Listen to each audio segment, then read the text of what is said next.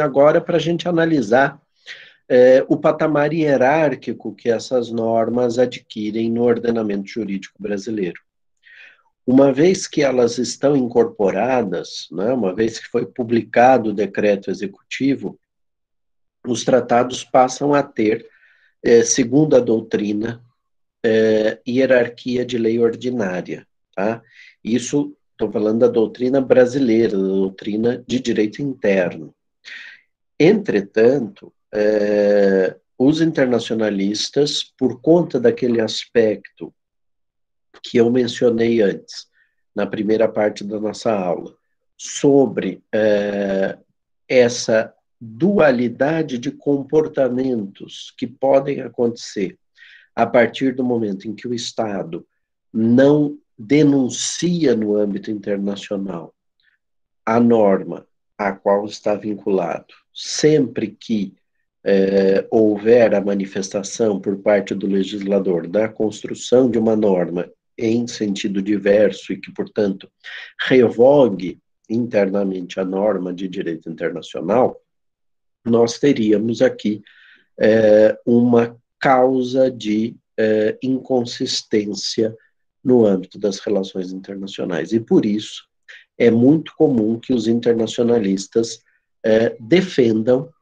e eu me encontro entre eles, acho que é um, é, é, seria mais coerente se o direito internacional tivesse uma eficácia supralegal, tá? Se todas as normas de direito internacional é, ratificadas pelo Estado brasileiro ou às quais o, o direito, o, o, Estado brasileiro tivesse aderido, tivessem uma eficácia é, acima da das leis, ou seja, que o legislador, ao aprovar o tratado internacional para ratificação ou adesão, soubesse, estivesse ciente da sua autocontenção, que ele não pudesse mais legislar sobre aquele tema de forma ampla, geral e restrita, né? porque, como a gente viu, a reciprocidade de incidência do tratado internacional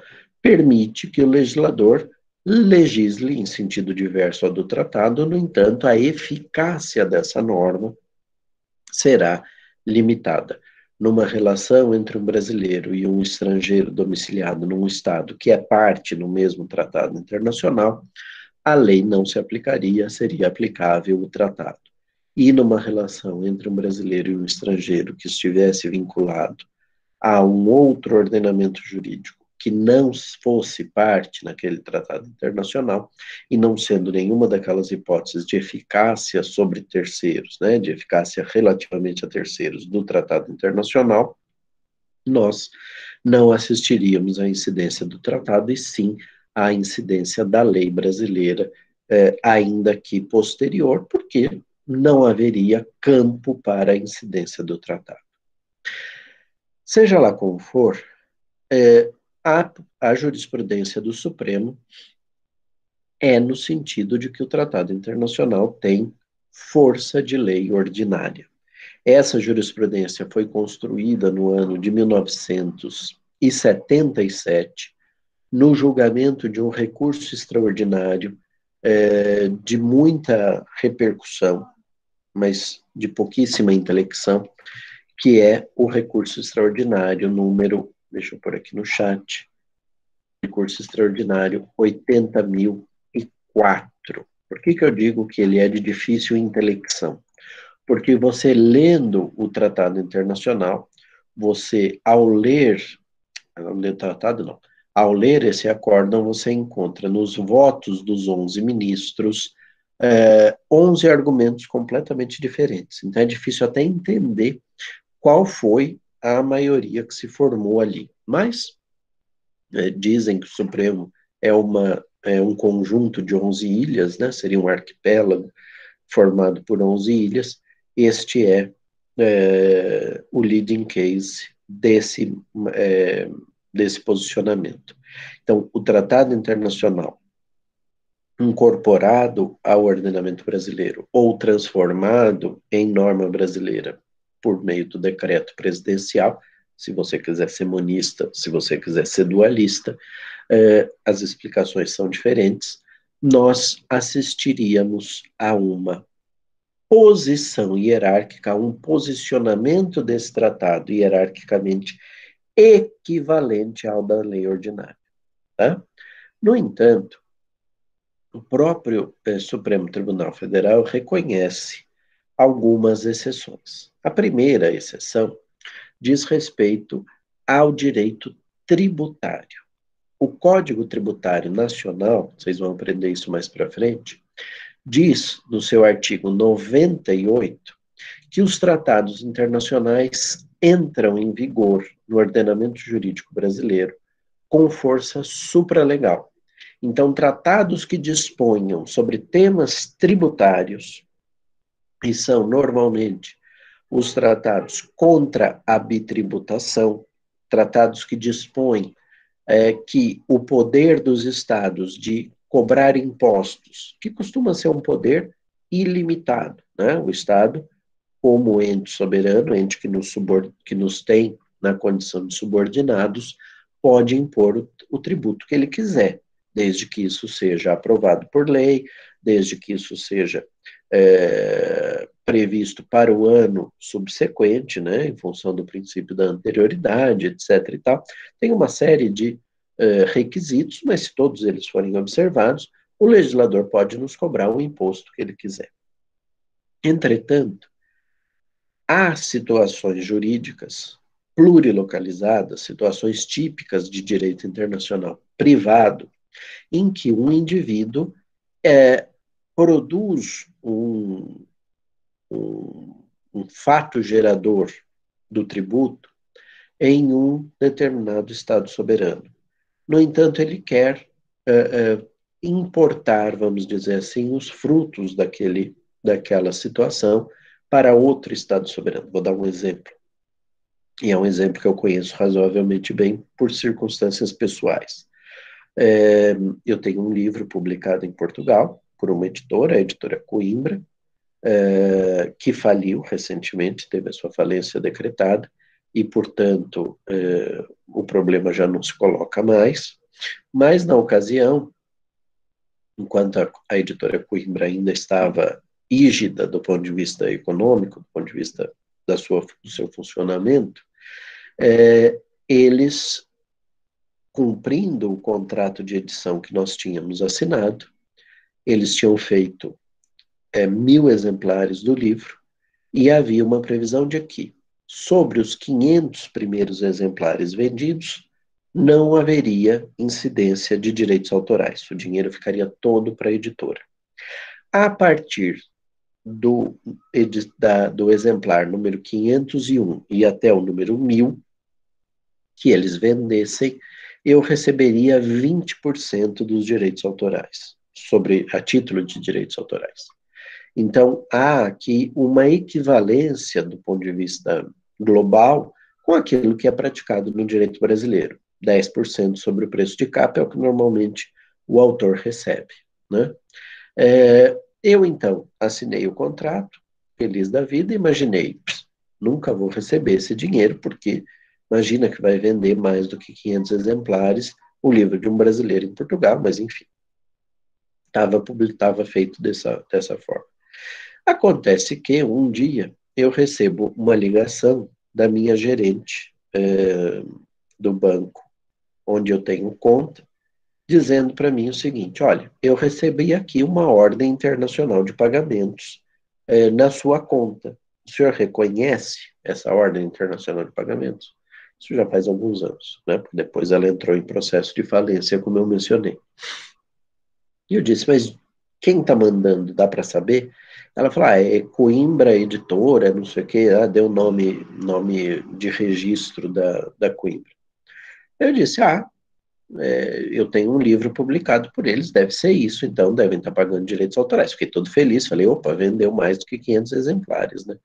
Falei, quanto que é? Ela falou, ah, então não dá para saber ainda, só na hora que eu der a confirmação aqui é que vai entrar o valor. Falei, tá bom, pode dar a confirmação. Depois de alguns dias entra o valor da minha conta.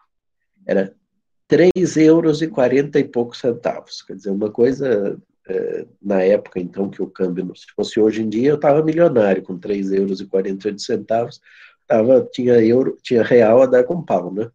Mas, na época, era um valor é, menor e, portanto, enfim, eu recebi, sei lá, uns 15 reais, qualquer coisa. Deu um trabalho danado para declaração de imposto de renda, como vocês podem imaginar, mas veio lá o dinheiro. Só que a declaração de imposto de renda, e aqui que eu queria chegar, é regida por um acordo contra a bitributação celebrado entre Portugal e, é, e Brasil. Esse acordo diz o seguinte: nos casos de direitos autorais, o estado onde a obra foi publicada pode tributar em no máximo 15%. Então, Portugal reteve na fonte 15% desses três e qualquer coisa, que era um pouquinho mais, mas ficou com 15%. E aqui no Brasil, a é, é, autorização que o tratado dava era que o Estado que recebesse o dinheiro poderia tributar no limite máximo de tributação. Então, era preciso ver em que faixa do imposto de renda eu caía. Se eu caísse, por exemplo, na faixa mais elevada, que é 27,5%, eu pagaria quanto de imposto no Brasil? 12,5%, porque 15% eu já tinha pago em Portugal. Então, é um acordo para evitar que nessas relações plurilocalizadas a pessoa seja bi tributada, que ela seja tributada duas vezes. Pois bem, mesmo que a lei é, é, brasileira mude em matéria de direito tributário, o tratado internacional prevalece. O tratado internacional prevalece. Então, é, acordos, por exemplo, é, como os do Mercosul, que estabelecem é, taxas ou, ou, percentuais, perdão, é, máximos no âmbito tributário, é, mesmo que a lei brasileira aumente a incidência do imposto, isso não prevalece relativamente ao acordo firmado no âmbito tributário. E isso por quê? Porque o artigo 98 do CTN diz que esses é, tratados eh, internacionais sobre temas de direito tributário têm força supralegal, que as leis subsequentes devem se amoldar ao tratado e não o contrário, tá? Então, preservam as obrigações internacionais assumidas pelo Brasil no âmbito internacional. A segunda exceção essa causou enormes debates, um problema gravíssimo na análise por parte da doutrina e também posicionamentos doutrinários distintos. E ela diz respeito aos tratados de direitos humanos. Desde a promulgação da Constituição de 88, que não por acaso hoje, dia 5 de outubro, está né, tá completando 32 anos eh, de promulgação, 32 anos de vida, o parágrafo 2 do artigo 5 da Constituição Federal e o parágrafo 1 do artigo 5 da Constituição Federal, é, conjuntamente, levavam a uma é, discussão. O parágrafo 1 sobre a necessidade da recepção formal. O parágrafo 1 do artigo 5 dá a sensação é, que o Brasil se vinculou ao modelo monista é, de, é, de relacionamento entre o direito interno e o direito internacional. Vou copiá-lo aqui no chat para vocês terem uh, o texto, mas, basicamente, o parágrafo primeiro diz o seguinte: as normas definidoras de direitos e garantias fundamentais têm aplicação imediata. O que, que isso significa? Não há necessidade de é, regulamentação. Esses, é, esses é, direitos definidos no âmbito normativo, é? é, pela é, seja porque porque porque mecanismo, porque instrumento for, tem aplicação imediata. E o parágrafo segundo desse mesmo artigo 5 por sua vez, menciona é, um problema típico de direito internacional. Diz assim: os direitos e garantias expressos nesta Constituição não excluem outros decorrentes do regime e dos princípios por ela adotados, então significa o seguinte: o artigo 5, o artigo 6, que trazem direitos fundamentais, não excluem outros que possam estar determinados mais para frente na Constituição, ou mesmo, então, decorrentes do regime, ou mesmo que sejam consequência lógica dos princípios estabelecidos na Constituição. Então, o rol do artigo 5 do artigo 6 seria meramente exemplificativo e não exaustivo. Mas continua. Ou dos tratados internacionais em que a República Federativa do Brasil seja parte. Isso leva a um problema de hierarquia, que é o problema que está nos, nos afligindo agora. Muito embora o parágrafo primeiro possa ter é, uma interpretação de que os tratados internacionais, já que eles estão incorporados nos termos do parágrafo 2 poderiam ter aplicação imediata e, portanto, não precisaria do, do procedimento de, de transformação, isso é mais polêmico e eu não vou, e eu, eu mesmo não concordo necessariamente com isso. É, mas o parágrafo segundo, esse sim cria uma questão interessante para a discussão aqui. O que, que acontece? Se os direitos e garantias expressos na, expressos na Constituição não excluem os dos tratados internacionais, ao incorporar os tratados internacionais no direito brasileiro ou ao transformá-los em normas internas, se eu quiser ficar preso no, no dualismo, é, eu teria uma circunstância em que estes tratados internacionais teriam um patamar constitucional. A interpretação que muitos internacionalistas deram, dentre eles professor Antônio Augusto Cansado Trindade, que depois foi juiz na Corte é, Interamericana de Direitos Humanos e agora é juiz na Corte Internacional de Justiça, a professora Flávia Pelvezan, da PUC de São Paulo, tem um posicionamento é, muito, muito coerente, muito bem sustentado de que é, os tratados internacionais teriam é, eficácia constitucional sempre que o seu conteúdo fosse um conteúdo de direitos humanos.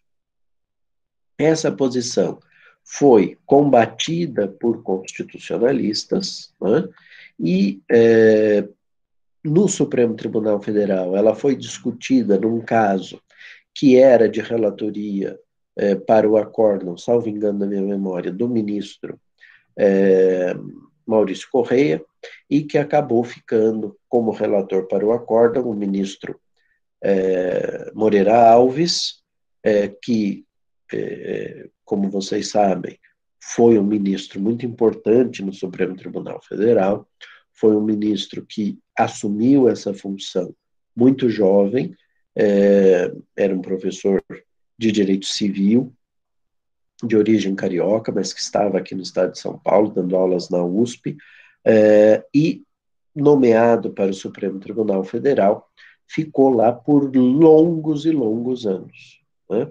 E o ministro Moreira Alves, é, digamos assim, é, conduziu o acórdão no sentido de é, defender que esse parágrafo segundo do artigo 5 não atribuía aos tratados internacionais uma posição hierárquica diferenciada.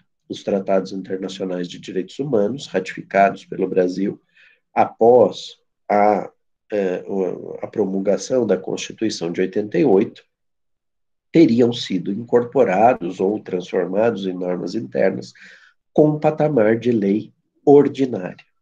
A análise se referia a um uh, dispositivo do Pacto de São José da Costa Rica, a Convenção Americana de Direitos Humanos, que estabelece que a única hipótese de prisão civil, de prisão por dívida, seria a do devedor de alimentos. Só aquele que não paga a pensão alimentícia poderia sofrer restrição à sua liberdade. Qualquer outra dívida civil leva a restrições patrimoniais, mas não a restrição da liberdade de ir e vir. Qual era o problema? A Constituição Federal tem um dispositivo que diz que a dívida civil pode ser reconhecida como causa de prisão, de restrição do exercício da liberdade em dois casos. Dívida de alimentos, então aqui está tudo bem, a Convenção Internacional e a Constituição são harmônicas, dizem a mesma coisa, mas há um outro dispositivo, uma outra hipótese nesse mesmo dispositivo, que é a, de, a prisão do depositário infiel pessoa em face de quem se estabelece um contrato de depósito e ele usa este bem e leva o bem à ruína, o bem se perde, tá?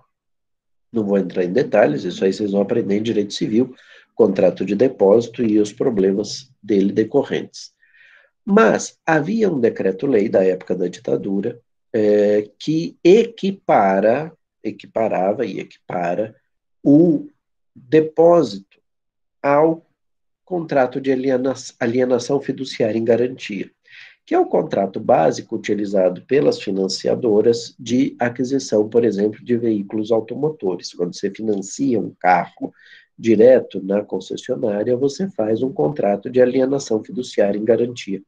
O bem é do, uh, da instituição financeira até que você termine de pagar mas você fica no uso e gozo do bem. Mas o bem está no nome do banco. Só quando você termina de pagar é que ele volta, vai para o seu próprio nome. Essa situação, quer dizer, na verdade, há uma, uma distinção teórica, teórica não, prática na titularidade, mas isso depois também vocês aprendem lá em direito civil, que eles explicam melhor do que a gente aqui no direito internacional. Mas isso levou a uma questão. E aí? O Brasil ratificou a convenção, o Pacto de São José. E agora? Prisão por dívida. Pode só no caso de alimentos ou pode nos dois casos? E nesse julgamento, conduzido pelo ministro Moreira Alves, ele acaba, acaba sendo relator para o acórdão, ele defende esse posicionamento de que é, a Constituição não teria inovado, não teria diferenciado os tratados de direitos humanos, eles continuariam tendo força de lei ordinária. Ao que o ministro Sepúlveda pertence, é, no voto dele, menciona como contra-argumento o seguinte: ok, mas então nós temos que reconhecer que, pelo menos pelo critério da especialidade, é, há uma prevalência do Pacto de São José. Por quê? O direito que está sendo consagrado é o direito de liberdade. A Constituição excepciona duas hipóteses de prisão e o tratado só uma. Então, você amplia a liberdade né, quando você aplica o tratado. E nesse sentido, ele é especial relativamente ao texto constitucional. É, mas mais do que isso, porque a Constituição continuaria tendo patamar hierárquico superior, você consegue, no que diz respeito ao relacionamento do tratado com o decreto-lei da época, você conseguiria tirar essa equiparação da alienação fiduciária ao depósito. Foi nessa linha o voto do ministro Sepúlveda Pertence, que acabou vencido. Né? No entanto, o tempo avança, as pessoas vão se tornando mais experientes, vão adquirindo novos anos de vida e o ministro Moreira Alves assume a idade de 70 anos e é aposentado é, pelo, pela compulsória. ao se aposentar, ele é, é substituído, como acontece com todos os ministros que se aposentam, o Supremo Tribunal Federal adquire uma nova composição e, alguns anos depois, esse assunto volta a ser discutido. Mas volta a ser discutido depois que nós já tínhamos uh, aprovado, visto aprovada, a emenda constitucional número 45 de 2004. Essa emenda, que é chamada emenda de reforma do Poder Judiciário, é uma emenda é, que introduz dois novos parágrafos no artigo 5 da Constituição Federal. O primeiro parágrafo é, introduzido é o parágrafo terceiro, que é o que nos interessa aqui. O parágrafo quarto diz respeito ao é, Estatuto de Roma, eu vou falar dele quando a gente for estudar o direito penal internacional numa das nossas últimas aulas. O parágrafo terceiro diz o seguinte: os tratados e convenções internacionais sobre direitos humanos que forem aprovados em cada casa do Congresso Nacional em dois turnos, por três quintos dos votos dos respectivos membros, serão equivalentes às emendas constitucionais. Então, o legislador constituinte reformador, derivado reformador, muda a Constituição e passa a dizer explicitamente que haverá patamar hierárquico equivalente ao das emendas constitucionais, e uma emenda constitucional, em tese, pode ser inconstitucional, ela pode ferir é, princípios que já estavam na Constituição e, portanto, não ser é, aceita, né, não ser reconhecida como algo apto a mudar a Constituição, isso é discutível, as pessoas que defendem isso muitas vezes não olharam o título é, do livro do Otto Barhoff, que é um autor alemão que defende, é, ou pelo menos que introduz essa discussão no direito é, alemão, e o, o, título do livro dele, Normas Constitucionais e Inconstitucionais, é, vem acompanhado de uma interrogação, é uma pergunta, é, e não uma afirmação. Mas, de toda sorte, é, as emendas constitucionais precisam guardar uma coerência com o texto constitucional. Nesse sentido, então, os tratados internacionais aprovados por esse procedimento descrito no parágrafo 3, que é o um procedimento idêntico ao de aprovação de emendas constitucionais, dois turnos nas duas casas, com três quintos dos votos favoráveis, né, 60%, nós temos, então, a aprovação, a possibilidade de aprovar uma emenda constitucional. Se o tratado for aprovado desse jeito, ele adquire força de emenda constitucional, é equivalente à emenda constitucional. Ele não vai ser inserido na Constituição, mas é equivalente a. Qual é o problema aqui? É que o Brasil já tinha ratificado em 2004, quando a emenda 45 entra em vigor, todos os tratados internacionais que existiam naquela época de direitos humanos. Nós éramos parte em todos. Então surge alguma dúvida sobre como proceder.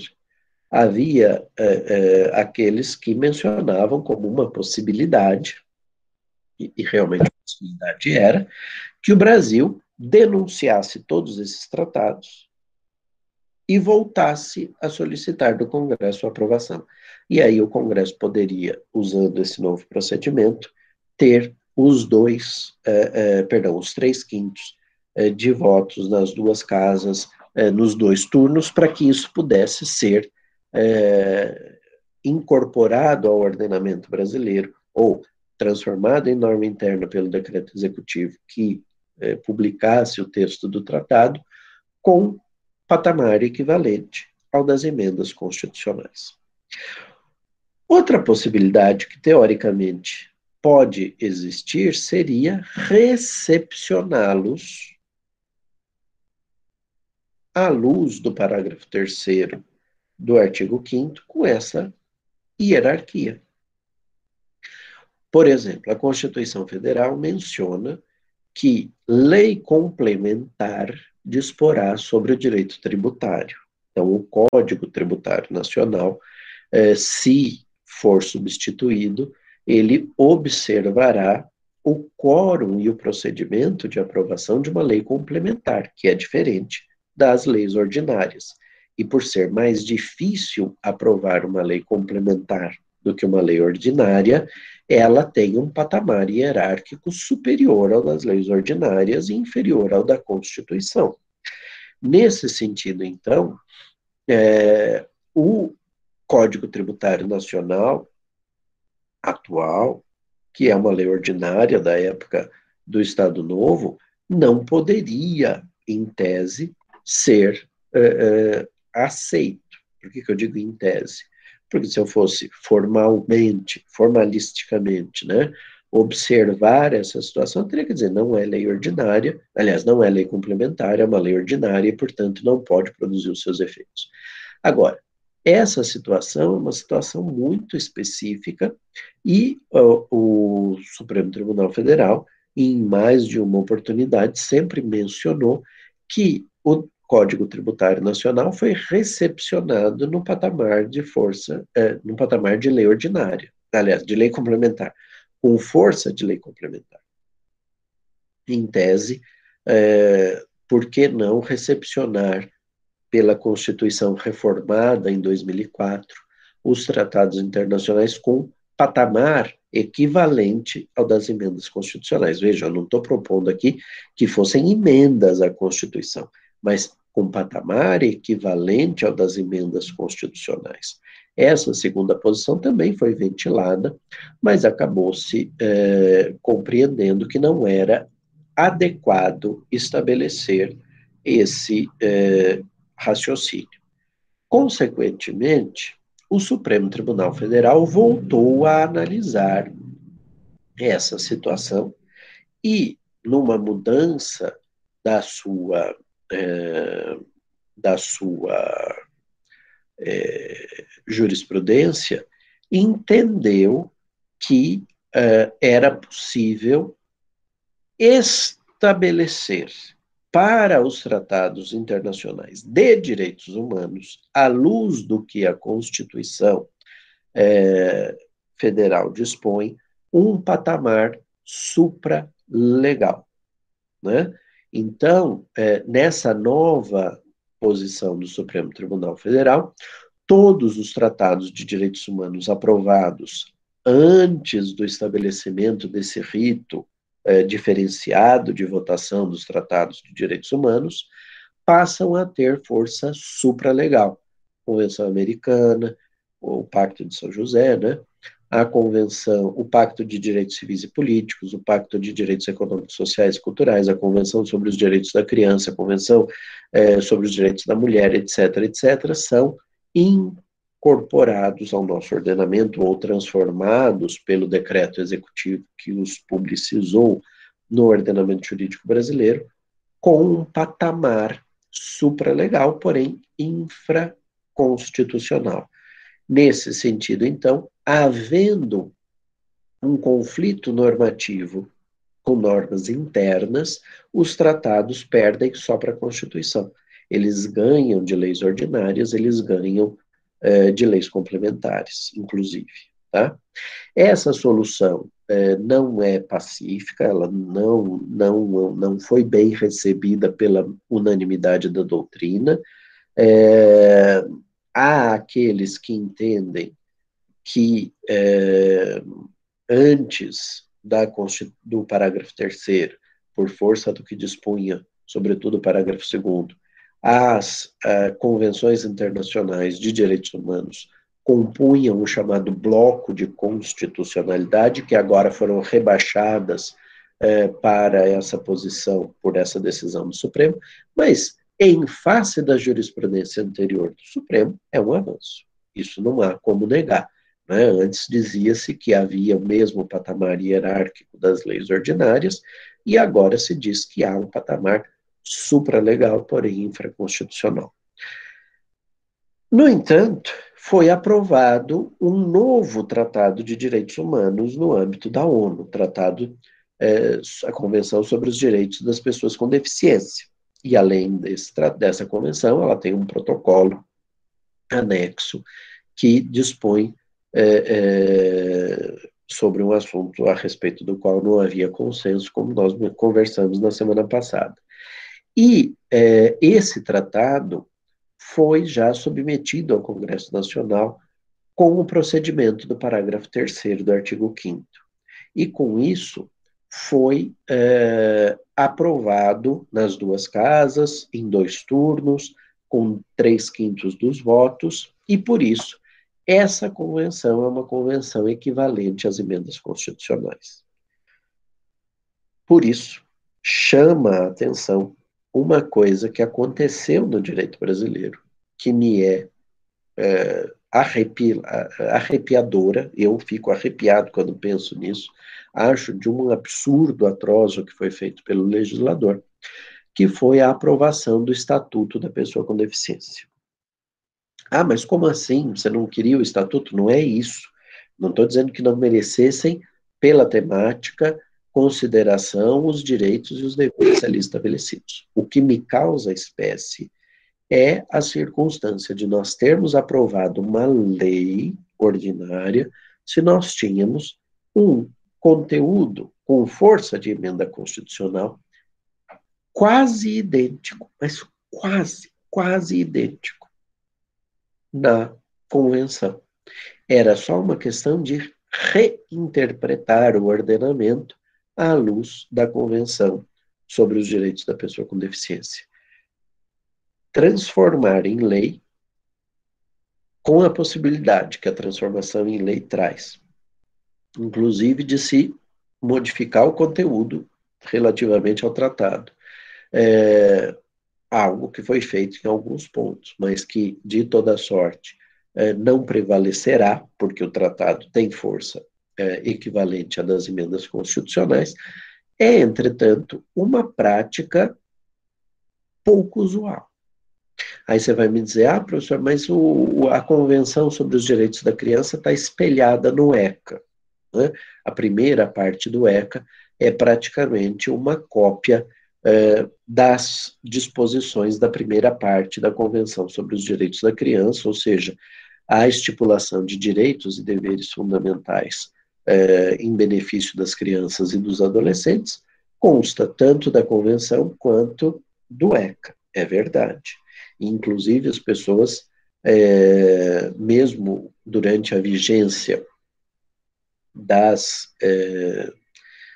da posição anterior do Supremo Tribunal Federal, que dizia que esses tratados de direitos humanos tinham força de lei ordinária, antes do Supremo dizer que tinha força supralegal, o meu argumento é, pragmático para dizer que nas colidências entre o tratado e a convenção, entre o estatuto, o ECA, e a convenção, deveria prevalecer a convenção, era justamente o, o, o critério é, cronológico, porque se eu me rendo à visão pragmática e digo o Supremo entende que tem a mesma posição hierárquica, não vou discutir isso, apesar de eu achar que tem força é, é, até supraconstitu até constitucional. Mas não vou entrar nessa discussão é, à luz do momento atual. Mas partindo da visão pragmática, tem força de lei ordinária, não tem especialidade. Os dois dispõem do mesmo grau de especialidade. O, a Convenção e o ECA são equivalentes sob o prisma da generalidade ou da especialidade. O que é que sobrava? O critério cronológico. E eu sempre lembrava as pessoas, e continuo lembrando, que a Convenção sobre os Direitos da Criança foi ratificada pelo Brasil em novembro de 90. Mês que vem ela vai fazer 30 anos. O ECA fez 30 anos em julho. O ECA é mais velhinho. Ah, mas é pouco tempo de diferença. Não importa. A convenção foi a última menção sobre direitos da criança tomada pelo legislador. Então, mesmo naquela época, eu dizia que nos raros pontos em que há uma certa divergência entre o ECA e a Convenção sobre os Direitos da Criança, prevaleceria a Convenção sobre os Direitos da Criança por força do critério cronológico.